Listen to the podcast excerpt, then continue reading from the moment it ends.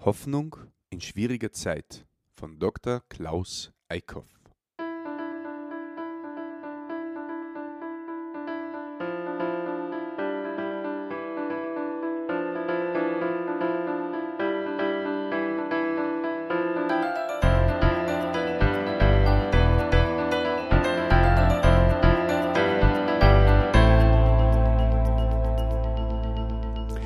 Christi und herzlich willkommen. In diesem Kanal geht es um Gottes Willen. Wir reden über biblische Themen und über die Geschichten, die Gott mit Menschen schreibt. Die Erde hat Fieber. Wie werden wir mit unseren Ängsten fertig? Und Hoffnung in schwieriger Zeit. Das sind die drei Themen, worum es in den letzten beiden Folgen gegangen ist, beziehungsweise heute Hoffnung in schwieriger Zeit aus der Vortragsreihe von Dr. Klaus Eickhoff, welche mittlerweile ungefähr zehn Jahre alt ist und aktueller denn je scheint. Ich wünsche gute Unterhaltung. Ja, das ist jetzt unser Thema heute Abend, Hoffnung in schwieriger Zeit. Ich stelle bewusst mal ein Wort aus dem Buch der Bücher an den Anfang. Da steht Psalm 146, Vers 5, Wohl dem, dessen Hilfe der Gott Jakobs ist, der seine Hoffnung setzt auf den Herrn, seinen Gott. Wohl dem. Wohl dem ist eine Gratulation. Zu gratulieren ist dem, der oder die ihre Hilfe auf Gott setzt, auf den Herrn, ihren oder seinen Gott. Ein Löwe streift durch die afrikanische Savanne. Der Magen knurrt. Tagelang hat er keine Antilope gesehen. Er hat Hunger. Und die heiße Hoffnung, dass es heute mit dem Fressen klappt. Lange hält er es nicht mehr aus. Die Sinne sind hellwach. Bis in die letzten Fasern seiner Muskel ist er gespannt das Tier mit dem mächtigen Leib ist hocherregt. Und das Gefühl, das in ihm webt, kann der Löwe nicht deuten. Er spürt nur die Urgewalt, die treibt ihn nach vorn, lässt seine Augen voller Verlangen in die Landschaft spähen. Und dieses Gefühl nennen wir Hoffnung. Hoffnung ist nämlich auf das Leben gerichtet, aufs Besserleben, aufs Weiterleben, aufs Überleben. Das wisst ihr auch, was Hoffnung ist. Geschüttelt wird die Hoffnung von der Angst, darüber haben wir das letzte Mal gesprochen, von der entsetzlichen Möglichkeit, dass sich die Hoffnung vielleicht nicht erfüllt. Das wäre nämlich oft das Ende.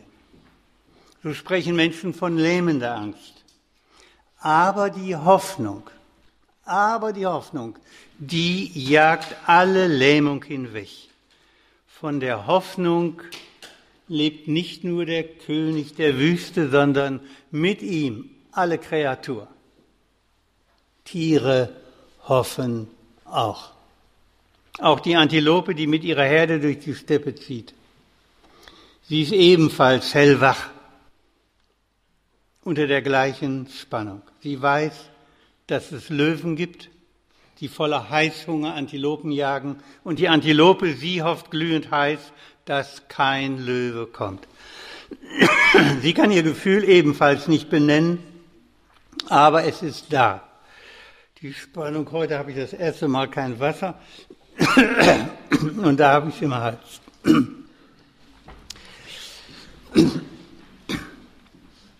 Also die Spannung ist da, sie weiß, dass es Löwen gibt. Und sie hofft glühend heiß, dass keiner kommt. Sie kann eben auch das Gefühl nicht deuten, nicht benennen. Aber es ist da, die Spannung, die tiefe innere Erregung, die Hoffnung, heute zu überleben. Und morgen. Und immer. Und immer und immer. Davon leben der große Löwe und das kleine scheue Tier von Hoffnung. Danke. Da musste ich gar nicht hoffen, das wusste ich, dass das kommt.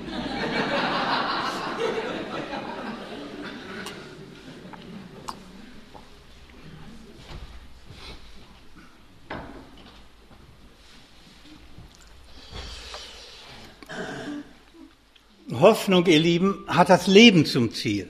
Hoffnung hat das Leben zum Ziel und nicht nur etwas vom Leben. Natürlich kann man auch kleine Dinge hoffen.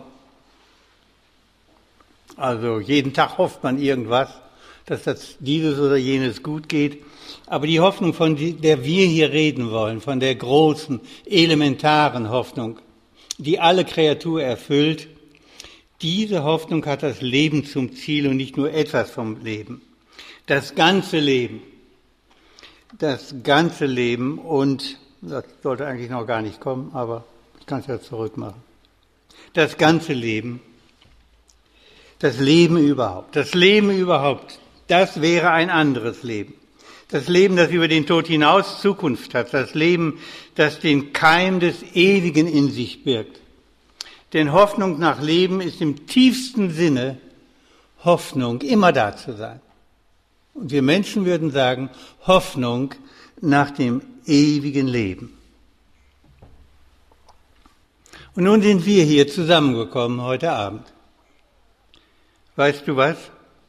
Hier heute Abend hat sich eine unbändige Energie an Hoffnung versammelt. Denn jeder von uns ist ein Hoffender. Und das kommt hier alles nun an diesem Abend zusammen. Du möchtest, dass dein Kind die Schule gut schafft und einmal den Lebenskampf besteht. Ein anderer oder eine andere unter uns hofft, dass der Krebs endlich, endlich nicht mehr weiter wächst. Eine Frau möchte vielleicht noch ein paar Jahre leben, obwohl es nicht danach aussieht. Und ein Vater hofft, dass er die Arbeitsstelle behält. So viele Menschen jetzt hier versammelt sind, so viele Hoffnungen sind jetzt auch versammelt. Hoffnung brandet auf, begleitet unseren Lebensweg. Besonders aber brandet es, brandet es auf, brandet sie auf in schwieriger Zeit. Wenn ich es mir genau überlege, Hoffnung braucht schwierige Zeit. Wer alles hat, braucht nicht zu hoffen, wem es schlecht geht, aber der hofft, der hofft, dass es besser wird. Kennt ihr das Buch Hiob im Alten Testament? Wenn ihr es nicht kennt, wisst ihr trotzdem. Hiob, dieser gequälte Mann. Das Buch der Bibel, es ist das, das Buch in der Bibel, das Hiob-Buch, in dem das Wort Hoffnung am allermeisten vorkommt. Ausgerechnet in diesem Buch. Glaube ist nicht einfach Glaube, so hat mir das letzte Mal gesagt. Man muss wissen, woran man glaubt. Heute sage ich, Hoffnung ist nicht einfach Hoffnung. Man muss wissen, worauf man hofft. Hoffnung in schwieriger Zeit. Wir leben in schwieriger Zeit. Da stellt sich die Frage, worauf können wir hoffen? Die Grundsatzfrage. Worauf können wir hoffen?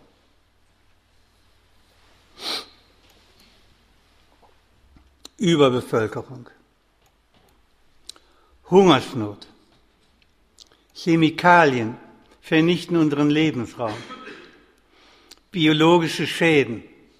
Und es wird gesagt, es kommt der Tag, wo wir uns der biologischen Schäden alle nicht mehr erwehren können.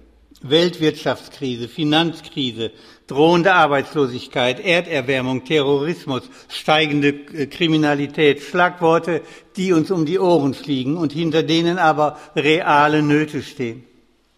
Irgendwie aber denke ich, dass sie die wenigsten von uns wirklich plagen. Niemand wird hier Milliarden verloren haben durch die Weltwirtschaftskrise. Ich weiß nicht, Manfred Hoffmann vielleicht. Bin mir nicht sicher, aber der hat sein Haus saniert, das muss was gekostet haben. Also niemand wird hier Milliarden verloren haben. Niemand wird hier wegen der Weltwirtschaftskrise weniger essen.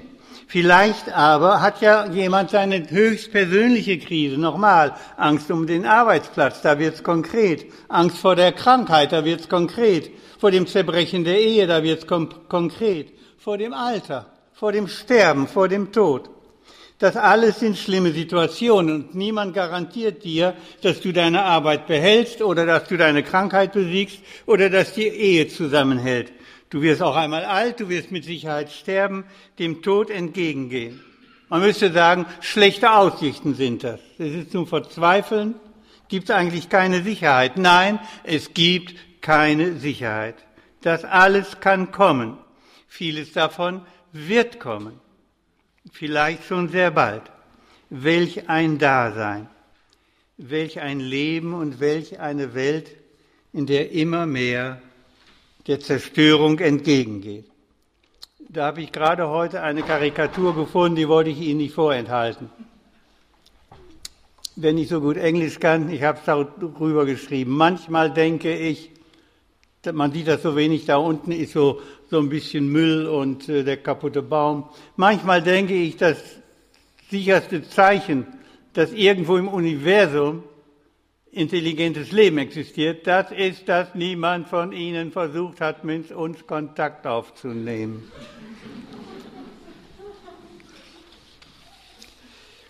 Ihr Lieben, es ist ernst. Wir sind im Grunde genommen global in eine Zwickmühle geraten. Nicht? Ihr wisst, das kennt das Mühlespiel. Wenn man eine Zwickmühle aufgemacht hat, dann hat der Gegner keine Chance mehr. Das wäre eine Zwickmühle. Die Systeme unserer technisierten Welt können nicht mehr abgebaut werden ohne verheerende Katastrophen. Man kann das alles nicht mehr zurückfahren, was wir technisch hingekriegt haben. Aber diese gleichen Systeme führen uns wiederum unweigerlich verheerenden Katastrophen entgegen. Das ist eine Zwickmühle. Und darin sind wir global hineingeraten. Um leben zu können, braucht die Menschheit eine, heute eine durchtechnisierte künstliche Welt. Aber diese künstliche Welt zerstört mehr und mehr die natürlichen Lebensbedingungen. Das wissen wir. Die Welt ist so ein vernetztes System. Das heißt, wenn du rechts etwas unternimmst, dann kann es sein, dass ganz weit woanders auf der linken Seite irgendetwas in die Brüche geht. Die größte Naturkatastrophe, sagen Naturwissenschaftler, ist der Mensch. Ist der Mensch. Keine Kreatur auf Erden.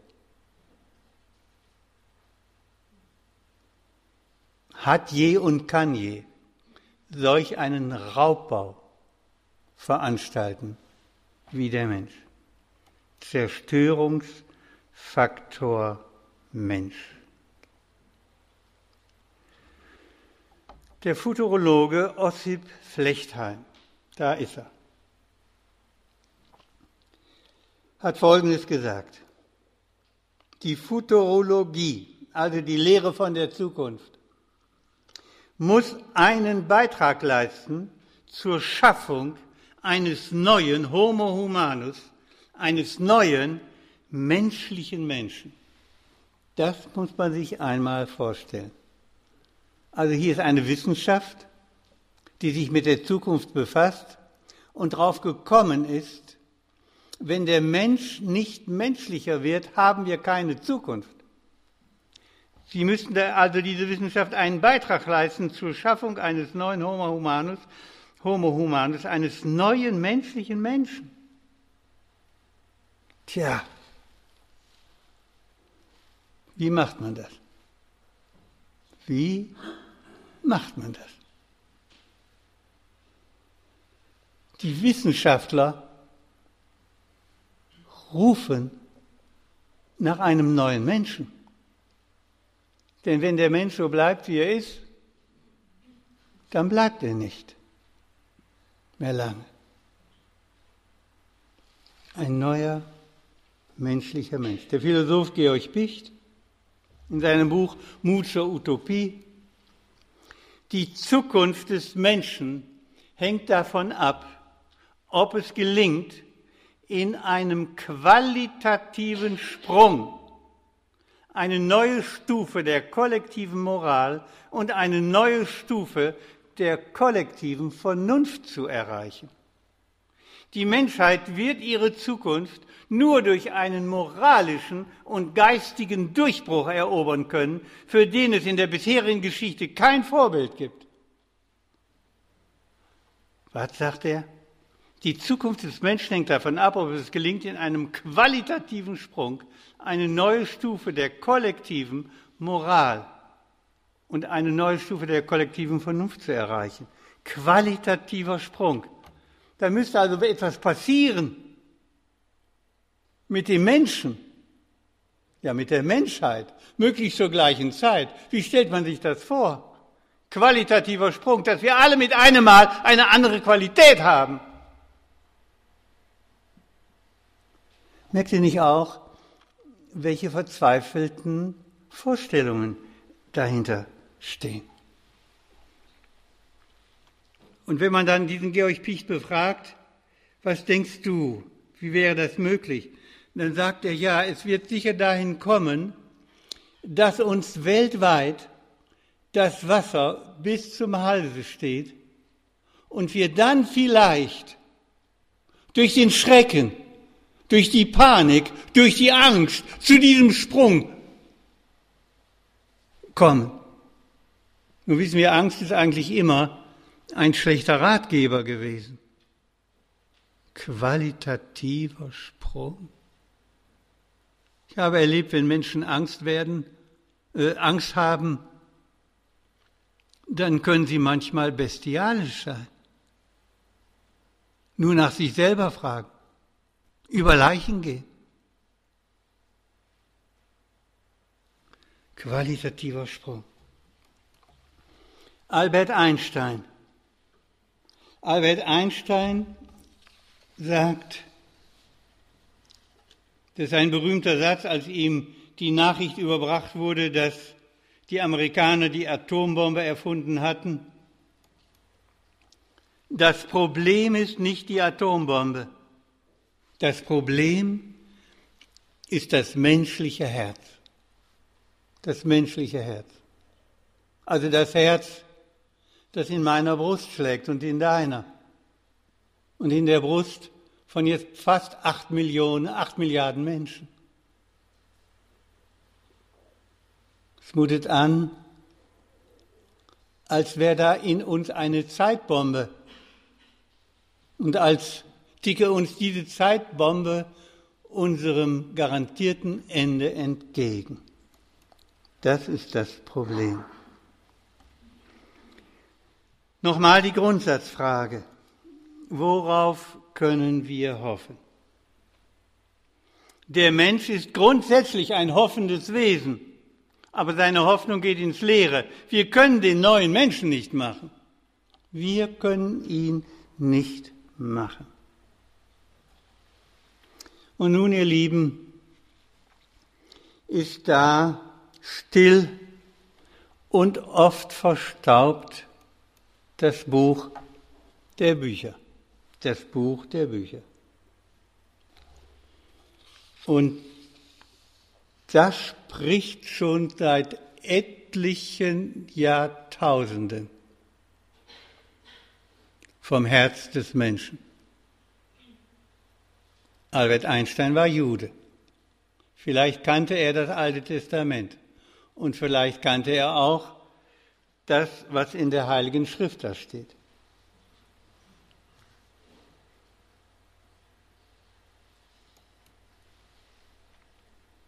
Da steht nämlich, Gott verwandelt das menschliche Herz. Also mitten hinein in die immer mehr sich schrecklich verdichtende, auf Vernichtung hin verdichtende Situation Mitten hinein in diese Situation dringt plötzlich dieses seltsame Wort. Wohl dem, dessen Hilfe der Gott Jakobs ist, der seine Hoffnung setzt auf den Herrn. Wohl dem, der von Gott weiß. Wohl dem, der Gott kennt. So spricht der Herr. Mich bewegt das ungemein. Und ich will euch ein neues Herz geben und einen neuen Geist in euch geben und will das steinerne Herz aus eurem Fleisch wegnehmen und euch ein fleischernes Herz geben. Ihr Lieben, das ist nicht alt und verstaubt. Das ist hochaktuell. Das ist genau das, was wir brauchen, was uns die Naturwissenschaftler, die Futurologen sagen. Das ist es. Wir können uns nicht an den Haaren selber aus dem Sumpf herausziehen. Wir können es nicht. Und dann das Buch der Bücher.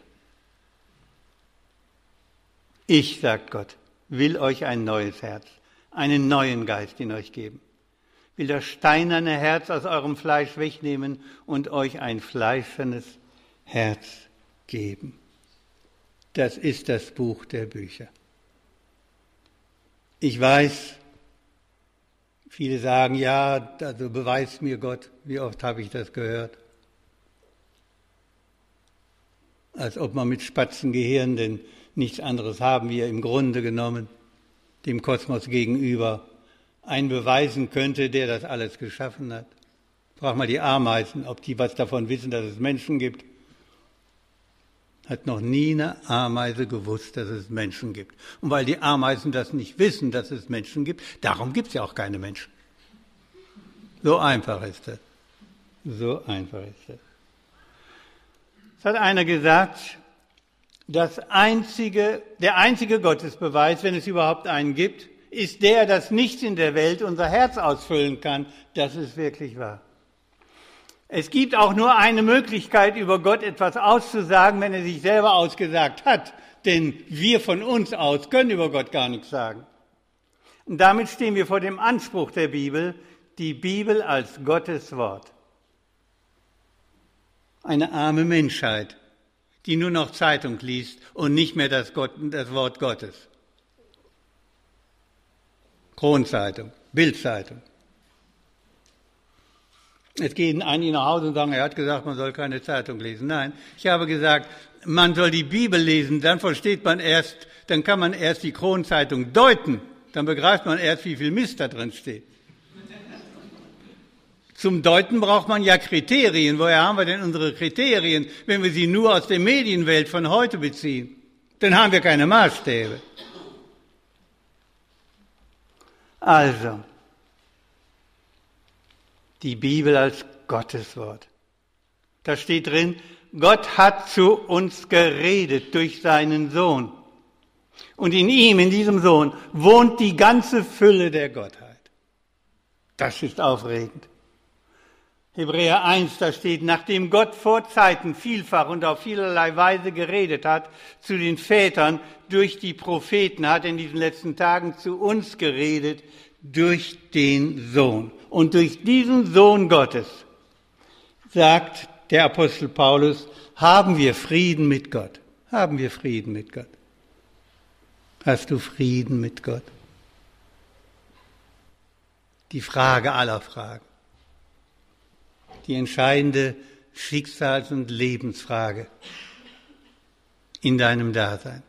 Hast du Frieden mit Gott? Frieden mit Gott. Paulus sagt es so, nachdem wir nun aufgrund des Glaubens für gerecht erklärt worden sind von Gott, haben wir Frieden mit Gott. Wir haben es. Durch Jesus Christus, unseren Herrn. Durch ihn haben wir freien Zugang. Freien Zugang, das heißt, kostet nichts. Kostet nichts. Freien Zugang zu der Gnade bekommen, die jetzt die Grundlage unseres Lebens ist. Und im Glauben nehmen wir das auch in Anspruch. Darüber hinaus haben wir eine Hoffnung, die uns mit Freude und Stolz erfüllt. Wir werden einmal Gottes, an Gottes Herrlichkeit teilhaben. Wir werden an Gottes Herrlichkeit teilhaben. Ich denke, das bedarf einer Erklärung, das mit der Herrlichkeit Gottes.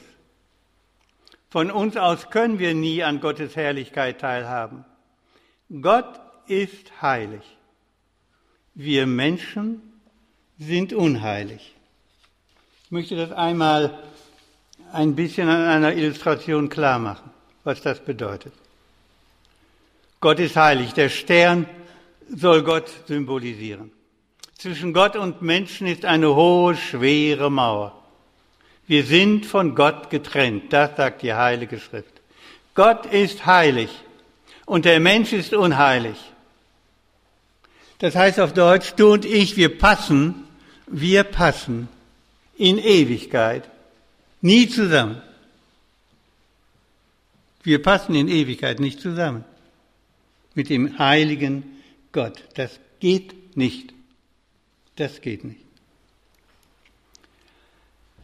Weil Gott jetzt aber uns liebt, hat er ein Problem. Nicht wir haben das eigentliche Problem, er hat ein Problem. Er steht da, sieht seine Menschen und sagt, wie kriege ich die wieder heilig?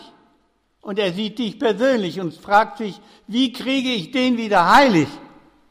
Er kann ja nicht unheilig werden, also müssen wir heilig werden damit wir in Ewigkeit zusammenpassen. Wie kriege ich euch wieder heilig? Wie kriege ich dich wieder heilig? Gott selber löst dann das Problem. Das sagt die Heilige Schrift.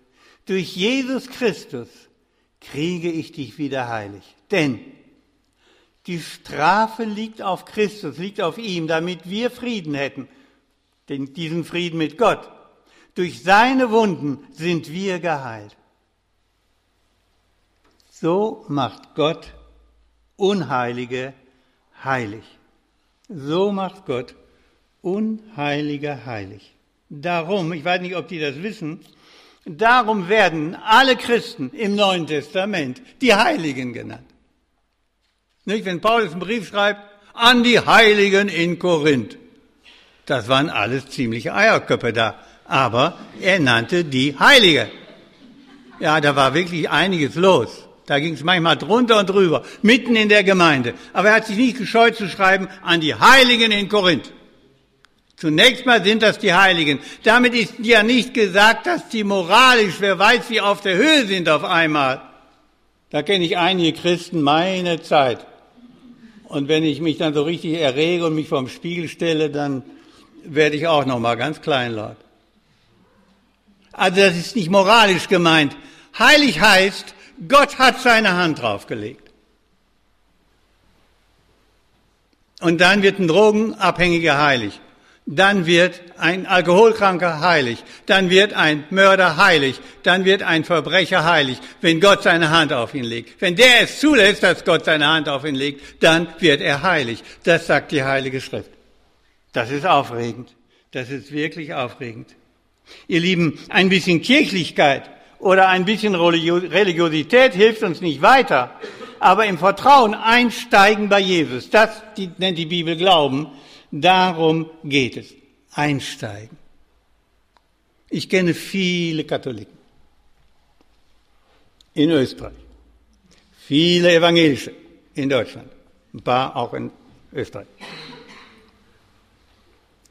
Wenn ich mit Ihnen ins Gespräch komme, dann, ja, ich hatte schon mal so ein bisschen gesagt, dann kommen solche Sachen, ja, ein Glauben braucht der Mensch. Ich habe auch einen Glauben. Und wenn ich zur Grünbüger Hütte, gehe, das ist alles Gott für mich. Oh, dann werde ich immer ganz andächtig. Ne? Glauben braucht der Mensch. Und ja, und auch an Gott. Und kürzlich sagte mir noch einer, ich war jetzt öfter mal zur Erholung im Krankenhaus und so ein Bett nachher war, dachte dann, die kriegen ja alle mit, dass ich Pfarrer bin und so, ne? Und dann sagte einer, ja, ich habe ihn dann gefragt, glaubt er auch an Gott? Frage ich einfach da mal so, ne? Man ist ja so da unter Männern zusammen. Frage, glaubst du auch an Gott und so? Ja, also ein höheres Wesen muss es geben. Ja, ich sage, so ein höheres Wesen, so eine höhere Wolke, nicht? so eine höhere Wolke muss es geben und die hat das dann alles gemacht. Da habe ich ihm gesagt, weißt du, was in der Bibel steht? Nee, sagt er, ich da, was in der Bibel steht? Der, der die Augen gemacht hat, der hat selber Augen. Lacht sich kaputt. Der, der die Ohren gemacht hat, der hat selber Ohren. Der den menschlichen Geist gemacht hat, das ist der göttliche Geist. Nichts hier mit höhere Wolke und höheres Wesen, sondern sehr konkret, sehr personhaft. Sehr personhaft. Sonst könnten wir ja nicht du zu Gott sagen. Also ein bisschen Kirchlichkeit oder Religiosität hilft uns nicht weiter, sondern im Vertrauen einsteigen bei Gott. Im Vertrauen einsteigen bei Jesus Christus. Nicht so ein bisschen religiös dranhängen, verstehst du? Nicht so ein bisschen religiös dranhängen. Das hilft nichts. Es gibt eine schreckliche Geschichte, ich weiß nicht, ob ihr die mal gehört habt, die ist wirklich verbürgt. In Stalingrad 1942 da waren nun die deutschen Soldaten und viele Österreicher waren auch dabei, die waren jetzt in den Hexenkessel von Stalingrad geraten. Dann kam es so weit, dass sie total umzingelt waren von den, Russ von den russischen Armeen. Und dann, so ist berichtet, hatten die noch eine, ein einziges Flugzeug, eine einzige Maschine, die noch rausfliegen konnte nach Kiew. Kiew war noch in, in, in deutscher Hand. Eine konnte noch raus. Naja, und dann hieß es, nur die Verwundeten rein. Da haben sich gesunde Männer die Beine aufgeschnitten mit irgendwelchen Messern, damit sie auch wie Verwundete aussahen. Also wir wollten alle natürlich rein, das war die letzte Chance zu überleben. Und dann, dann hob die Maschine ab. Und das war dann so ein bisschen, so ähnlich wie da, muss die ausgesehen haben. Da war so Gestänge. Und als sie dann abhob, da hatten sich mehrere, es war im Winter, draußen außen an die, an die, an das Gestinge festgehalten und wollten so mit rausgeführt werden, raus aus dem Hexenkessel von Stalingrad hin nach Kiew. Aber weißt du, die hingen also wie am Gestänge, wie, die hingen am Gestänge wie Kinder am Reck. Aber bald waren sie alle abgefallen. Als sie in Kiew landeten, waren sie alle abgefallen. Weißt du warum? Furchtbar einfach. Weil sie nur drangehangen haben. Wenn du nur dranhängst, so ein bisschen am Glauben, höheres Wesen und solche Scherzartikel, dann fällst du ab. Einsteigen. Ernst machen. Nicht Gott als so ein religiöses Anhängsel seines Lebens betrachten hat er es am ersten Abend gesagt. So auf der Ebene, ich habe mir gestern Dackel zugelegt, übermorgen lege ich mir den lieben Gott zu. So geht's nicht. Ganz und gar sein Leben ausliefern an den ewigen Gott. Dass er nicht nur mein Retter ist, sondern auch mein Herr. Und hier wird's dramatisch. Wer will denn die Herrschaft über sein Leben abgeben?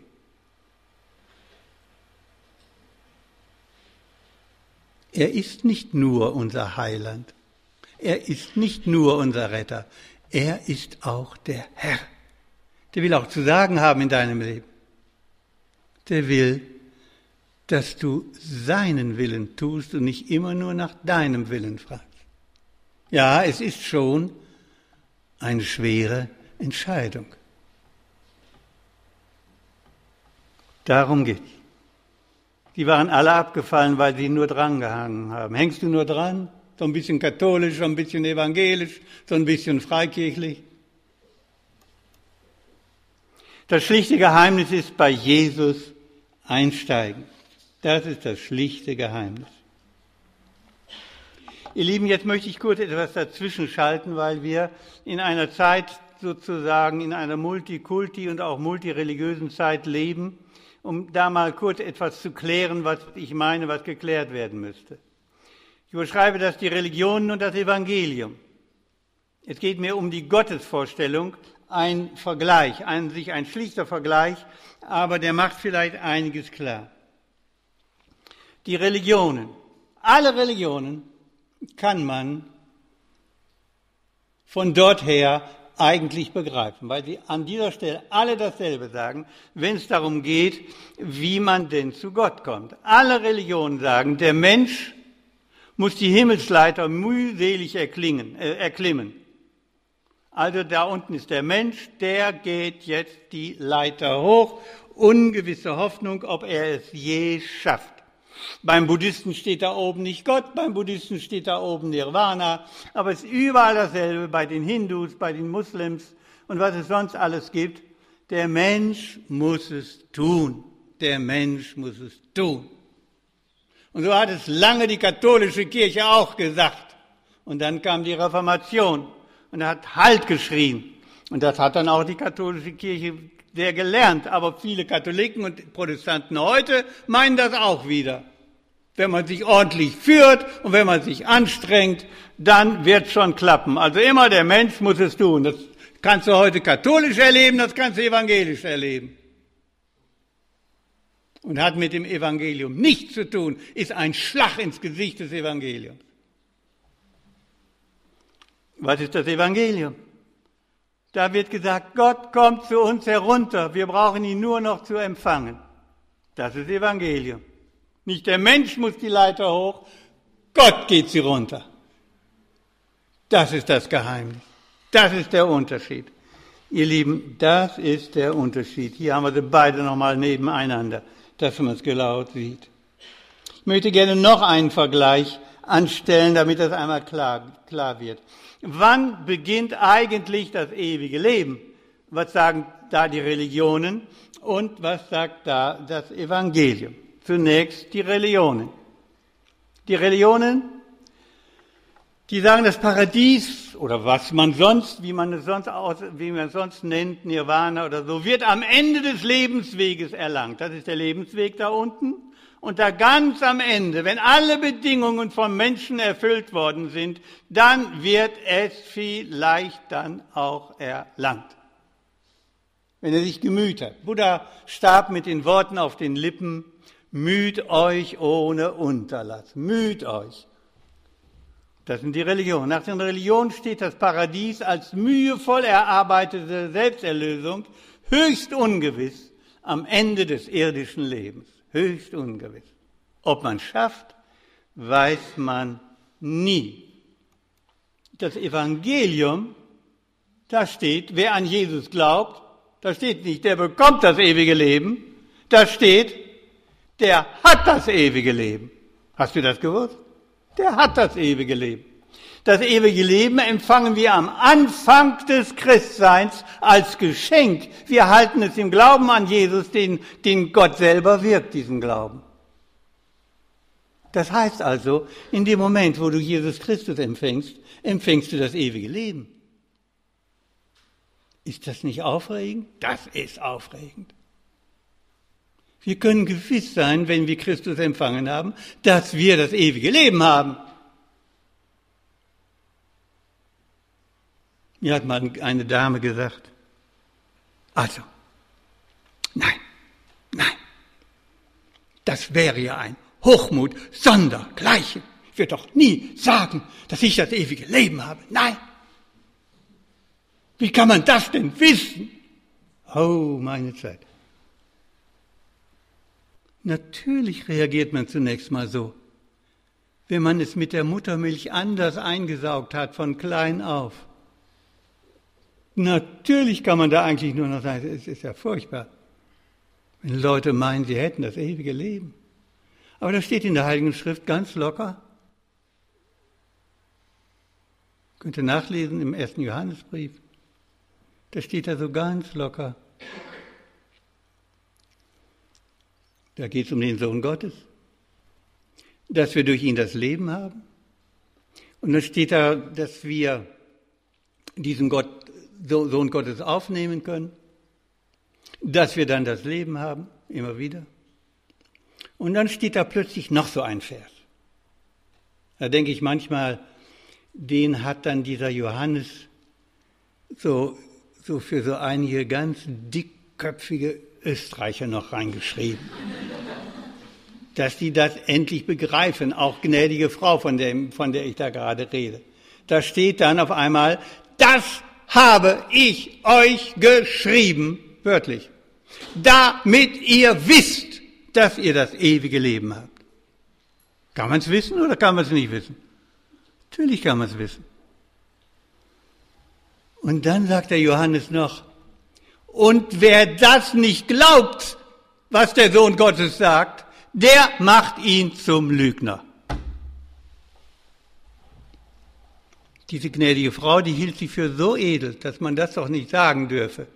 Und damit, das wusste sie noch nicht, machte sie Gott zum Lügner. Machte sie Gott zum Lügner. Wenn Gott sagt, wenn du dein Leben mir anvertraust, dann vertraue ich dir mein Leben an, mein ewiges Leben, dann hast du das ewige Leben. Und wenn du das nicht glaubst, dann machst du ihn zum Lügner. Ich hatte mal irgendwo in einer Versammlung gesagt, ja, ich habe da elf Enkelkinder und so. Und äh, dann habe ich dann später mal gefragt, habt ihr das eigentlich geglaubt? Ja. Und dann habe ich gesagt, könntet ihr euch vorstellen, dass ich jemals schon mal gelogen habe in meinem Leben? Ja. Da war ich natürlich fast beleidigt. Also mit welcher Sicherheit Sie das meinten. Und dann habe ich gesagt, wissen Sie, Sie sind davon überzeugt, dass ich schon mal gelogen habe. Aber als ich gesagt habe, ich habe elf Kinder, habt, habt ihr das geglaubt? Also ich bin ja nun durchaus auch jemand, der lügen kann. Also, aber ihr habt mir geglaubt. Gott kann alles, der kann nur nicht lügen. Und der sagt dir, wer an mich glaubt, der hat das ewige Leben. Und du sagst, nein, das, das, das ist Hochmut. Nein, das ist nicht Hochmut. Wenn ich dann die gnädige Frau weitergefragt hätte, wie stellen Sie sich das denn vor? Dann hätte sie nämlich gesagt, ja, ich muss das machen und das machen, machen und das machen. Und sie hätte von sich erzählt, was sie alles machen muss. Das heißt, sie war eigentlich die Hochmütige die da meinte, es läge an ihren religiösen Klimmzügen. Denkt nochmal an die Stufenleiter. Es läge an ihren religiösen Klimmzügen, dass sie die Ewigkeit erreicht. Nein, ihr Leute, es liegt nicht an euren religiösen Klimmzügen. Gott sagt einmal im Alten Testament schon, du hast mir Mühe gemacht.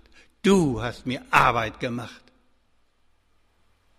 Gott hat sich die Mühe gemacht, dich zu erlösen, weil du dich nie durch deine Mühe erlösen kannst. So sieht's aus.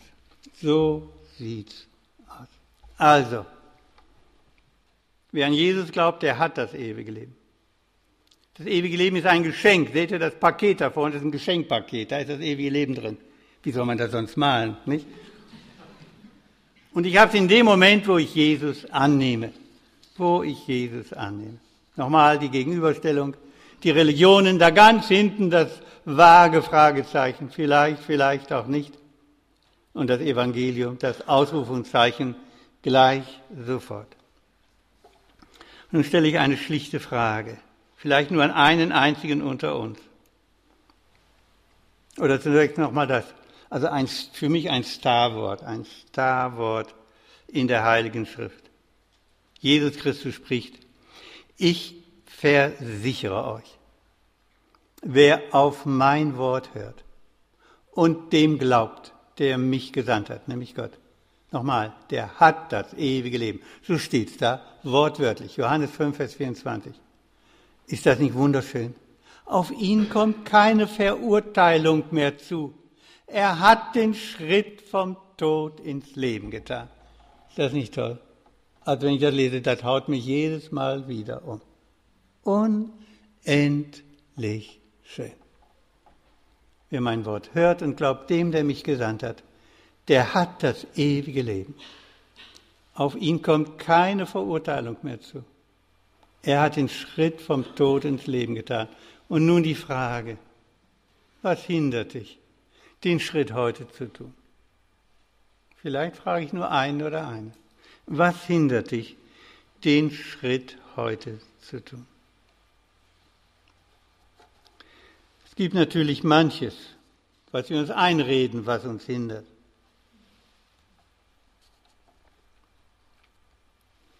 Kenne ein Bedenken, das ich öfter mal gehört habe, das will ich mal gerade kurz äh, nennen.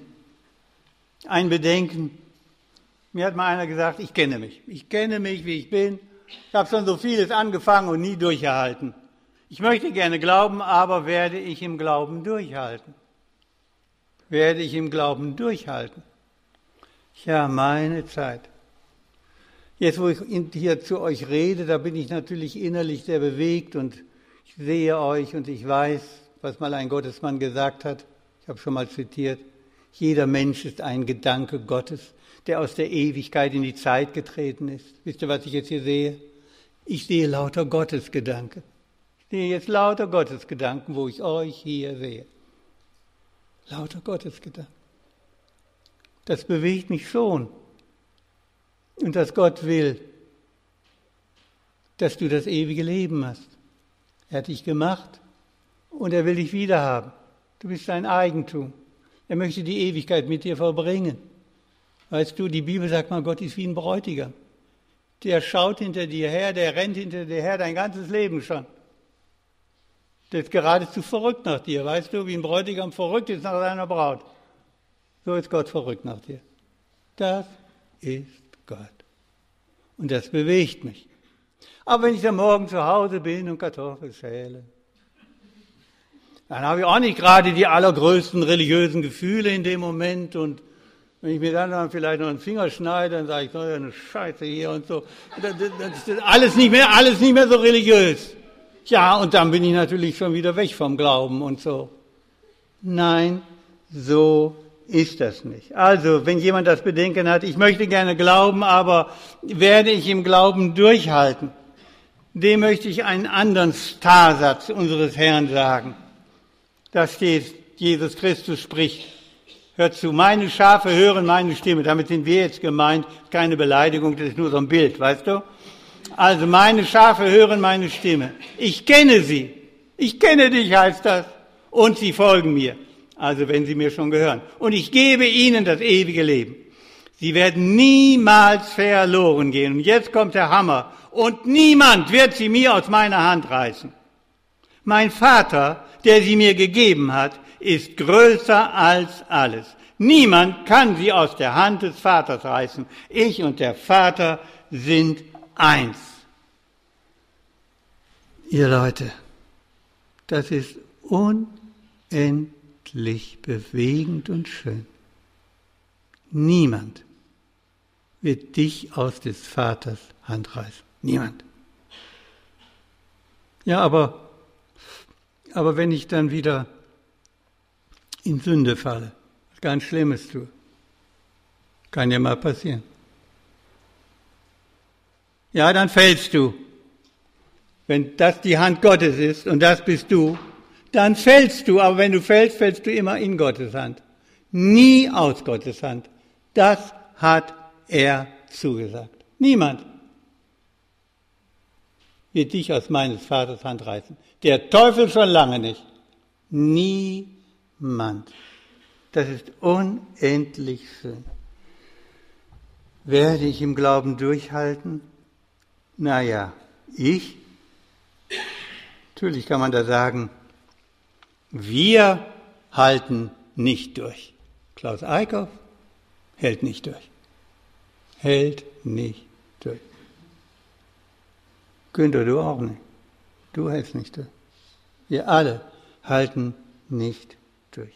Uns kann alles aus den Händen gleiten.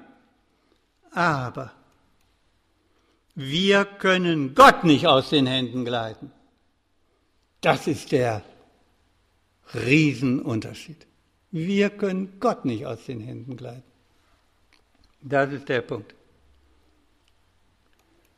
Nochmal zusammen. Uns kann alles aus den Händen gleiten. Seht euch den da oben an. Das ist eigentlich Religion. Das ist leidenschaftliche Religion die sich an Gott halten will und die Gott festhalten will und die alles tut, um sich zu halten. Das ist Religion. Heidnische Religion und römisch-katholische Religion und evangelisch-lutherische Religion, das ist alles Religion. Religion ist immer das, was der Mensch selber hinkriegen will und leisten will, leisten will in Beziehung auf Gott. Das ist Religion. Das ist Religion. Das andere wir können Gott nicht aus den Händen gleiten. Das ist Evangelium. Wir können nicht halten, aber wir werden gehalten. Wir werden gehalten. Denk nochmal an das Gleichnis mit dem Flugzeug. Die sind natürlich darum abgefallen, weil sie nicht drin waren. Die konnten nicht rein. Aber wenn du drin bist, dann wirst du gehalten. Bin nun schon öfter mal geflogen. Meine Zeit. als ich meine Fluchangst dann überwunden hatte, ich habe euch das ja erzählt, hoffentlich habe das keinem weitergesagt, sollte unter uns bleiben, hatte ich glaube ich vergessen zu sagen. Als ich meine Fluchangst überwunden hatte, ja, da fliege ich also eigentlich sehr, sehr gerne und ich werde immer durchgetragen. Immer durchgetragen. Ist das nicht schön? Da kannst du fallen, aber du kannst nicht rausfallen. Das ist unser Herr. Ja, ich stelle nochmal die Frage, was hindert sich, den Schritt heute zu tun? Vielleicht fragst du, wie kann ich den Schritt tun? Wie kann ich den Schritt tun? Vielleicht spürst du, er klopft bei mir an. Steht ja mal dieser schöne Satz im Neuen Testament, da sagt Jesus, sieh, ich stehe vor der Tür und klopfe an. Und wer meine Stimme hört und mir auftut, zu dem werde ich hineingehen und eine große, ein großes Fest mit ihm feiern. Vielleicht spürst du, er klopft bei dir an. Ich kann nur sagen, bitte ihn doch herein. Dass es zur Entscheidung kommt, das weiß ich auch. Das ist ein sehr schwerer Weg. Der natürliche Mensch vernimmt ja nichts vom Geiste Gottes. Und wenn er dann anfängt, vom Geiste Gottes etwas zu vernehmen, dann fängt ja das rebellische Herz an und sagt, ich will nicht, dass er mein Herr ist, ich will mein eigener Herr bleiben. Das kann alles passieren. Aber wenn du innerlich auf einmal bereit bist, dann ist es nur noch ein schlichtes Ja. Ich erinnere mich an ein Gespräch mit einem jungen Ehepaar, das, ich, das mal nach einem Vortrag zu mir kam. Der Mann hatte noch so einige Ja und Aber. Die Frau war dabei, die hatte auch noch Fragen. Und dann habe ich versucht, ihm das zu sagen. Und dann wurde die Sache immer dichter. Er hatte immer noch ein paar Zweifelchen und immer noch ein paar Fragen. Und ich habe dann einfach gesagt, ja, was, ich habe dann einfach gesagt, eigentlich muss man ja gar nichts tun. Man muss ja eigentlich nur noch Danke sagen oder Ja sagen. Ja, ich kleide dann auf das ganze Jahr noch einmal in einem Gebet. Das können, werden wir nachher auch tun. Aber eigentlich ist es nur noch, wenn es innerlich klar ist, dass du denkst, ja, das will ich. Brauchst eigentlich nur noch Ja zu sagen, nur noch Danke zu sagen. Das wär's dann schon. Und während wir da so reden, da, da, da lachte sie so ganz kurz auf. Ah, da ist was? Ich habe gerade Ja gesagt, lacht die Frau. Frauen sind da eigentlich immer ein bisschen cleverer als die Männer. Die Männer sind sowas von bescheuert, das gibt's ja gar nicht. Besonders in diesen Dingen. Besonders in diesen Dingen. Besonders in diesen Dingen. Bitte ihn doch herein. Ich habe mal ein Gebet der Lebenshingabe äh, oder des Ja-Sagens, des Komm-Hereinsagens formuliert. Ich lese das jetzt schon mal vor und du kannst dir überlegen, ob wir das am Ende ich rede noch ein bisschen weiter, ob, wir das am Ende, ob du das am Ende mit mir beten möchtest. Das ist derselbe Wortlaut, den ich nachher mit euch in der Stille beten möchte. Herr Jesus, ich habe dein Wort gehört. Ich möchte dir gehören. Danke, dass du für mich gestorben bist. Bitte vergib mir alle meine Schuld. Komm in mein Leben hinein. Das ist dieses Hereinsagen. Ich übergebe dir jetzt mein Leben. Danke, dass ich dir nun für immer gehöre. Amen. Wenn dir innerlich danach ist, das zu beten, dann bete es gleich in der Stille mit. Ich möchte aber noch etwas äh, weiteres sagen. Den Vorgang des zum Glauben kommens nennt die Bibel mehrfach die Wiedergeburt. Wir seien wiedergeboren, so sagt das der Apostel Petrus mal, wir seien wiedergeboren zu einer lebendigen Hoffnung. Da sind wir wieder bei unserem Thema. Wiedergeboren zu einer lebendigen Hoffnung. Gepriesen sei der Gott und Vater unseres Herrn Jesus Christus, der uns nach seiner großen Barmherzigkeit wiedergeboren hat zu einer lebendigen Hoffnung durch die Auferstehung Jesu Christi aus den Toten. Ihr Lieben, das ist im Unterschied zur natürlichen Hoffnung die geistliche Hoffnung, die Ewigkeitshoffnung. Der Apostel nennt Christen Wiedergeborene zur lebendigen Hoffnung. Eine Hoffnung, die im Tode endet und alle unsere irdischen Hoffnungen enden im Tode. Eine Hoffnung, die im Tode endet, kann nicht lebendig genannt werden. Sie wäre tote Hoffnung. Aber Hoffnung im Buch der Bücher und Hoffnung, die naturhaft gegeben ist, sind nicht dasselbe. Um verschiedene Hoffnungen geht es da. Die haben zwar die Vokabel, aber nicht Inhalt und Ziel gemeinsam. Nochmal, Petrus schreibt den Christen ja nicht, ihr seid zur Hoffnung geboren, sondern ihr seid zu einer lebendigen Hoffnung geboren. Und zwar wie zu einer lebendigen Hoffnung wiedergeboren. Wiedergeboren zu einer lebendigen Hoffnung. Hoffnung, die sich auf Vergängliches richtet, ist nicht die gleiche wie die, zu der man wiedergeboren wird. Beide verhalten sich zueinander wie Leben und Tod. Lebendige Hoffnung ist auf das Leben gerichtet, auf das ewige Leben. Was ich jetzt gesagt habe, das habe ich dann nochmal aufgeschrieben. Ich habe es euch jetzt schon gesagt. Bist du gewiss, dass du zur lebendigen Hoffnung wiedergeboren bist? Noch einmal die große Frage unseres Daseins.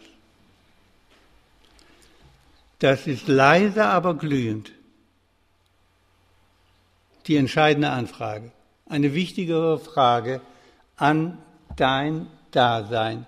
Gibt es nicht. Gibt es nicht. Und diese Wiedergeburt, nur um das nochmal kurz zu klären, wird dann besiegelt durch ein besonderes Zeichen. Das besondere Zeichen, das ist die Taufe. Das ist die Taufe. Die Freikirchen denken, es ist besser, die Erwachsenen zu taufen. Das hat sehr vieles für sich. Sehr vieles für sich. Die Landeskirchen taufen Erwachsene, wenn sie nicht getauft sind. Ich habe auch schon Erwachsene getauft, wenn sie nicht getauft waren. Oder wir taufen kleine Kinder. Das hat ein bisschen auch was für sich. Das ist ja das neue Bundeszeichen, das Bundeszeichen im neuen Bund. Im alten Bund ist das Bundeszeichen die Beschneidung. Da wird das Kind schon mit acht Tagen beschnitten, der Knabe. Und Mädchen kommen da frei rein ins Reich Gottes, wenn sie im Volk Gottes geboren sind. Also, das ist aber jetzt hier nicht unsere Frage. Die Taufe ist auf jeden Fall nicht die Sache selber. Wenn du irgendwo liest, manchmal lese ich das in so einer evangelischen, in so einem evangelischen Bladel oder in einem katholischen Bladel, nicht? Fritzchen Müller ist getauft und nun ein Kind Gottes geworden. Das ist magisches Denken. Als ob man jetzt durch so einen Ritus da nun plötzlich Kind Gottes wird. Nein, Kind Gottes wird man immer, wenn man Christus aufnimmt. Das ist der Punkt. Das muss immer klar sein. Taufe ist ein Zeichen, nicht die Sache selbst. Ich habe es euch schon mal erklärt, wie ein Ortsschild auch ein Zeichen ist, nicht der Ort selber. Nicht das Zeichen zeigt auf die Sache selber. Das Ortsschild ist ja nicht Steyr. Das zeigt auf Steyr. Steyr ist immer das, was da hinten liegt. Das Eigentliche liegt immer hinter dem Zeichen. Und nur noch eins zum Schluss. Wer wiedergeboren ist, ist natürlich bildlich gesprochen. Naja, also sagen wir mal, im Glauben ein kleines Kind, hat ja gerade begonnen. Als ich zum Glauben kam, da war ich auch noch ein ziemlich unsicher in vielen Dingen, bin heute auch noch in manchem unsicher, aber eines ist etwas sicherer geworden. Äh, ich wusste nicht, wie man als Christ lebt. Ich, äh, ich war ja nun mal in einer Familie aufgewachsen, in der man das alles für dummes Zeug hielt und ich wusste auch nicht, wie man mit der Gegnerschaft in seiner Familie umgeht. Die haben mich da ja zur Schnecke gemacht, nicht? Wir waren Sozialdemokraten und die waren damals noch sehr gegen die Kirche und die haben das wirklich als ein Verrat empfunden. Ich glaube, ich habe es am ersten Abend schon gesagt an die ganze Sippe und an die Sozialdemokratie und Verrat an die Gewerkschaft und oh meine Zeit, ich war der große Verräter und äh, ich wusste ja auch nicht, wie man damit umgeht.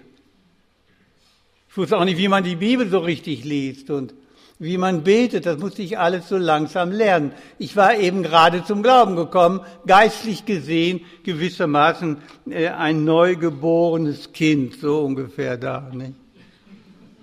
Da muss man dann fragen, was braucht das Kind? Was braucht man besonders als Anfänger im Glauben? Was man natürlich später auch immer braucht. Aber den Anfängern muss es gesagt werden. Zunächst mal ist, sagt man, ist das die Nahrung und die Nahrung wäre Gottes Wort. Schaut ihn euch an. Der hat Hunger. Solch einen Hunger brauchen wir nach dem Worte Gottes. Die Nahrung ist das Wort Gottes.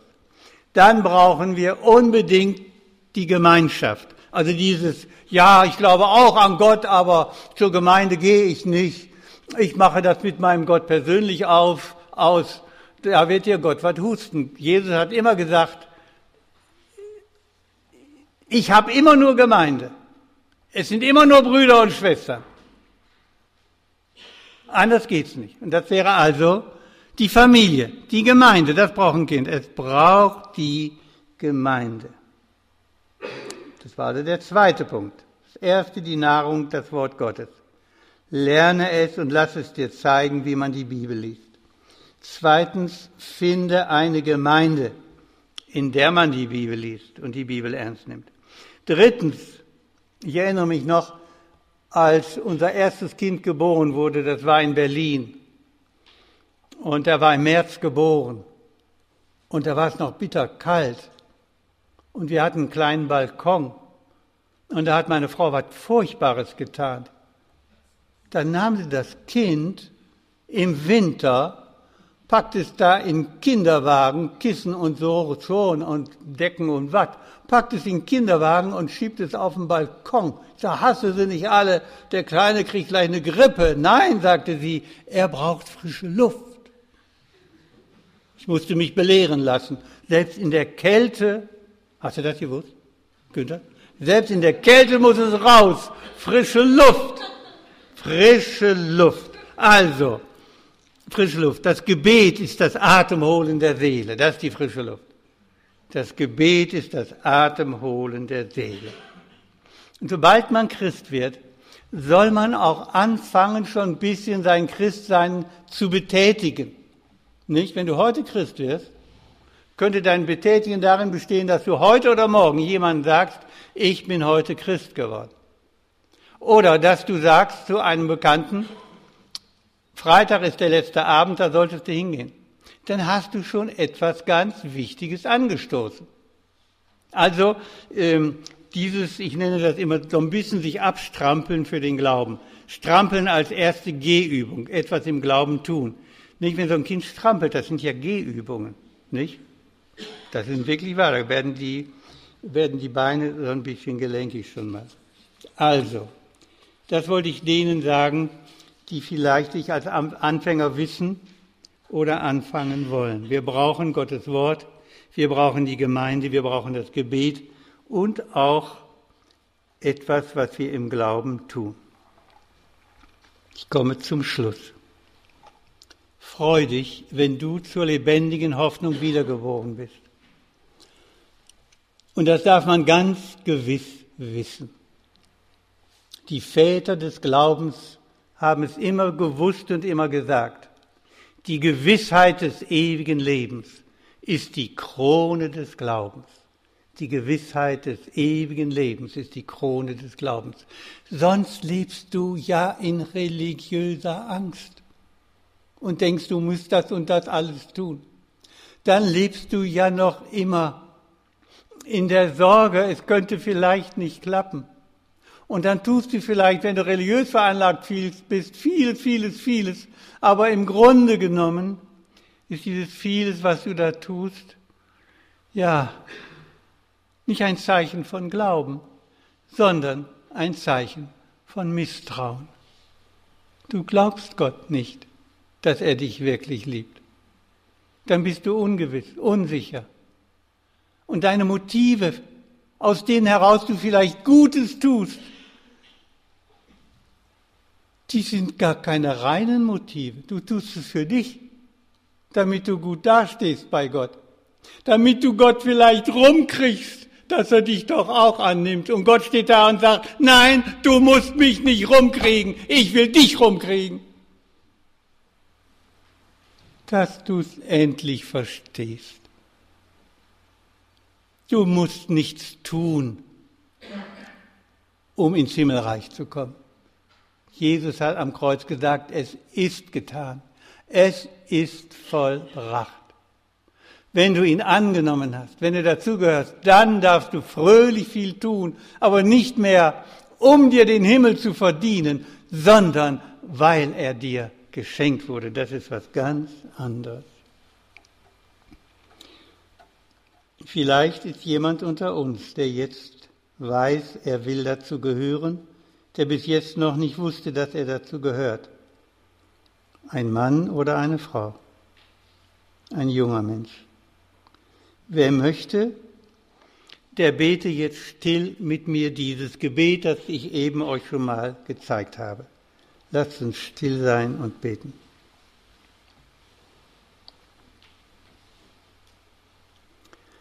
Herr Jesus, ich habe dein Wort gehört. Ich möchte dir gehören.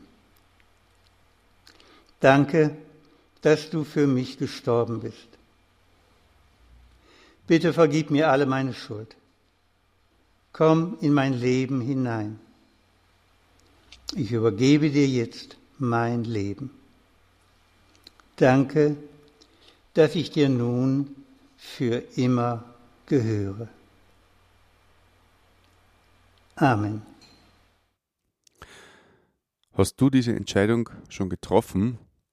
Falls nicht, dann möchte ich dich dazu ermuntern, du kannst nur gewinnen. In diesem Sinne wünsche ich dir einen gesegneten Tag und dass du findest, wo noch dein Herz sich sehnt.